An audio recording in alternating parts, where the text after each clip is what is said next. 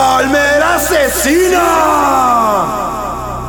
Esta es la impresionante historia de una palmera monoica de tronco liso y anillado. Como todo botánico sabe, esta hermosa especie de árbol se da principalmente en las regiones tropicales de Jalisco, Colima y Michoacán. Las palmeras se caracterizan por dar como frutos unos tremendos cocones del tamaño de la cabeza de un yucateco o de una chichi de Sabrina. Llegan a pesar hasta 20 kilogramos. Todo comenzó cuando Anacleto Hurtado, un humilde campesino del poblado de Cihuatlán, Jalisco, fue encontrado muerto con un coco en lugar de cabeza. Prontamente los peritos se dieron cita en el lugar para constatar aquel terrible espectáculo.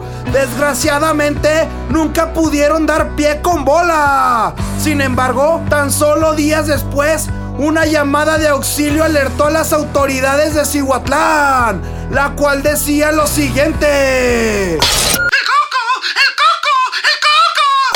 Inmediatamente, los redondos y grasosos cuerpos policíacos costeños se dieron a la tarea de localizar a quien había realizado la llamada. Al arribar al lugar, la escabrosa escena dejó a estos cerdos oficiales estupefactos, trompiabiertos, exaltados, anonadados, impresionados. Se mearon del miedo, pues al ver cinco cuerpos sin vida, los cuales tenían sobre el cuello cocos en lugar de cabezas.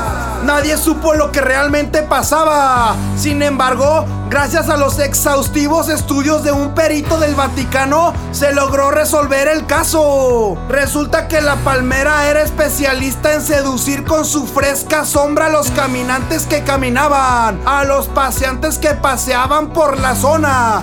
Al ponerse cómodos, esta palmera maldita acechaba con disimulo, esperando pacientemente que sus víctimas se tomaran una siestecita, un sueñito, que se aventaran un coyotito. Inmediatamente la palmera dejaba caer sus cocos con precisión quirúrgica sobre las cabezas de los pobres inocentes. Tenemos entrevista con la palmera asesina. Palmera, ¿por qué? ¿Por qué lo hiciste?